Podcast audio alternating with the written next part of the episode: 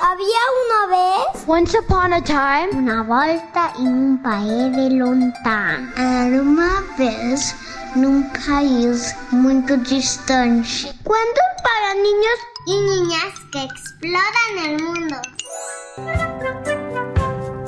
Hola de nuevo pequeños exploradores y exploradoras.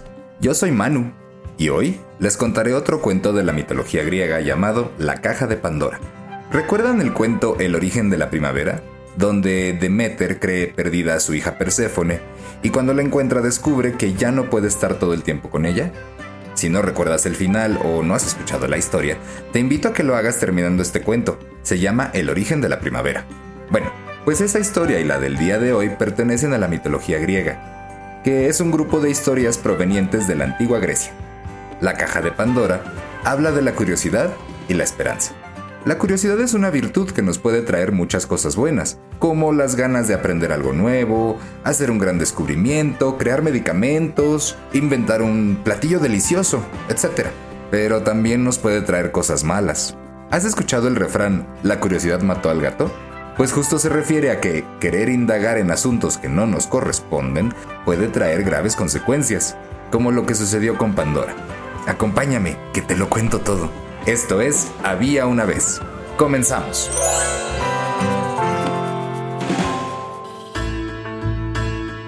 Zeus es el dios del cielo y del trueno. Como era el más poderoso de todos luego de la batalla contra los titanes, él y los dioses que le ayudaron a ganar pusieron manos a la obra para que el mundo pudiera existir. Todos los dioses habían aportado un poco de su sabiduría, cuidaban las áreas que les correspondían y trataban de que los humanos estuvieran felices y tranquilos. Un día, Zeus conversaba con Prometeo y Epimeteo, un par de hermanos. El primero era muy cauteloso e inteligente, pero el segundo, Epimeteo, era distraído y muy confiado, lo cual puede ser una peligrosa combinación. Poderoso Zeus, he notado que los humanos pasan mucho frío. Si pudiéramos compartir el fuego con ellos, no sentirían tanto frío, podrían comer cosas más ricas y lo pasarían mejor, dijo Prometeo. Compartir el fuego. ¿Qué cosas dices, muchacho? Por supuesto que no. En cuanto se los demos lo quemarían todo. Tal vez Apolo, el dios del sol, quiera hacerlo, pero yo no, respondió Zeus. Al siguiente día, mientras Zeus echaba un vistazo por la tierra, notó que había fuego en una pequeña fogata afuera de una casa. Siguió investigando y vio que más y más casas tenían fuego encendido. ¿Y qué crees que pasó? Después de mirar alrededor, vio cómo Prometeo les enseñaba a aprenderlo y les explicaba sus usos. Le gritó enfurecido y le ordenó que fuera a su palacio en ese momento. Ayer te dije que no era buena idea darles fuego. Me lo robaste para podérselos dar, gritó Zeus. No, señor. Muy temprano visité a Apolo. Él me lo dio y dijo que era una buena idea poder darles fuego para que pudieran ver en las noches, estar calientitos y cocinar sus alimentos durante el día. Zeus estaba muy enojado porque Prometeo había desobedecido, y como amaba a los humanos, Zeus decidió vengarse. Bah, qué aburrido es todo esto. Aquí nunca pasa nada interesante. Hmm, pero ¿qué pasaría si alguien creara un poco de caos para poner un mejor ambiente? ¿Qué pasaría si ahora que saben prender fuego hubiera un terrible accidente? Decía el dios del trueno con no muy buenas intenciones. Sería genial, ya me imagino a los pequeños humanos gritando y corriendo sin saber cómo resolverlo. ¿Cómo podría ser para lograrlo sin que nadie sospeche que yo inicié todo? Se preguntaba Zeus. No, no. Creo que si provoco accidentes con fuego sabrán que fui yo. ¡Lo tengo! Zeus estaba realmente molesto con Prometeo y los humanos, y quería venganza, así que ideó un plan. Hefesto, eres el mejor artesano en todo el Monte Olimpo, y por eso necesito que me ayudes a crear a una mujer con esta arcilla. ¿Y cómo quiere que la haga? ¿Algún rasgo en particular? Preguntó Hefesto, dios de la forja y del fuego. Solo quiero que sea bonita. Ya hablé con otros dioses para que me ayuden a llenarla de virtudes. Hefesto esculpió una mujer sin igual. Entonces Zeus llamó a los cuatro vientos para que le dieran vida. Después pidió a los dioses que le regalaran increíbles dones a la chica. Uno le enseñó a tejer, otro a cantar, otro le obsequió el poder ser una mujer astuta y así se llenó de virtudes.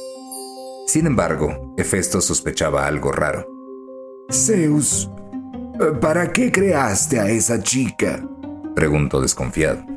Bueno, es que... Mm, quería tener una hija. Ah, ah, ah, eh, alto, alto, muévanse, señores, es mi turno. Gritó Zeus para desviar la atención y cambiar de tema. Primero, tu nombre será Pandora.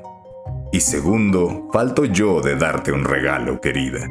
Lo estuve pensando y creo que mi mejor regalo es darte el don de ser una mujer curiosa. Papá, ¿y cómo podré usarla? preguntó la chica. La curiosidad te dará esas fuertes ganas de aprender y descubrir cosas nuevas. Verás que te encantará. Ahora, acompáñame a visitar a un querido amigo, respondió el dios del trueno con una gran sonrisa. ¿Qué te imaginas que tenía planeado hacer Zeus? Recordemos que estaba muy enojado con Prometeo y los humanos y quería darles una lección. Prometeo era muy inteligente, por lo que sería más sencillo lograr su plan con Epimeteo, el hermano distraído y confiado. Hemos llegado, querida Pandora. Te quiero presentar a un gran hombre. Su nombre es Epimeteo. Es muy trabajador, atento y cariñoso. Mira, está justo ahí dijo Zeus agitando su brazo para llamar la atención del chico. Epimeteo, amigo, eh, quiero presentarte a mi hija, dijo el dios del trueno. No sabía que tenías una hija tan hermosa, dijo Epimeteo mientras la miraba fijamente. Aprovechando que Prometeo no estaba en casa, Zeus decidió apresurar su plan. Qué bueno que lo mencionas. Pandora estaba ansiosa por conocerte. De hecho, mientras veníamos pensé que ustedes serían la pareja perfecta y creo que es una gran idea que se case. ¿Casarnos? Preguntaron ambos. Bueno chicos, si no les gusta la idea, olvídenlo. Vámonos, Pandora, dijo Zeus. Papá, creo que es apresurado, pero la verdad es que me contaste cosas maravillosas sobre él, entonces creo que sí quiero, dijo Pandora. Entonces, Zeus aprovechó el momento y los casó de inmediato. Pandora, toma esta caja. Necesito que la guardes por mí.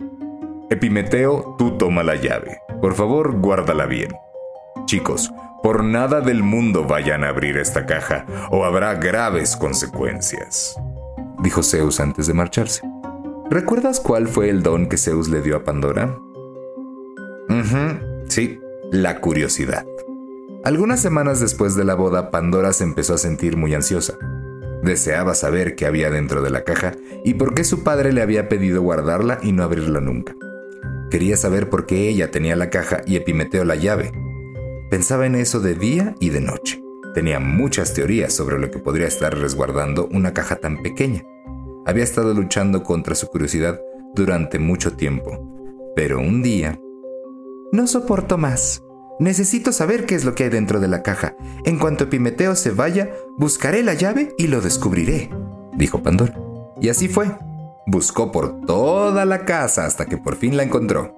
Rápidamente se dirigió a la caja y sin pensarlo más, la abrió. ¿Qué te imaginas que sucedió? Una nube negra inundó la habitación. Eran miles de sombras de todos los tamaños. Eran males y desgracias, que rápidamente se esparcieron al mundo de los humanos como el miedo, el enojo, la envidia, la codicia y muchas enfermedades. El plan de Zeus había funcionado. Oh no, ¿qué haré? ¿Cómo puedo remediar esto? Sollozaba Pandora. Yo puedo ayudarte. En realidad, puedo ayudar a todos. Me llamo Esperanza. Puedo darle confianza a las personas para superar sus problemas o enfermedades. Puedo ayudarlos a sentirse mejor pero necesito que me ayudes a salir de esta caja, decía una voz a lo lejos. Pandora se apresuró a levantar la caja y en cuanto la abrió, todo se iluminó. Se hizo más y más grande y cuando no cupo en la habitación, salió disparada y se repartió por todo el mundo. Desde entonces, sin importar los males que sucedan, sabemos que siempre hay esperanza. Y colorín colorado, esta historia de Había una vez ha terminado.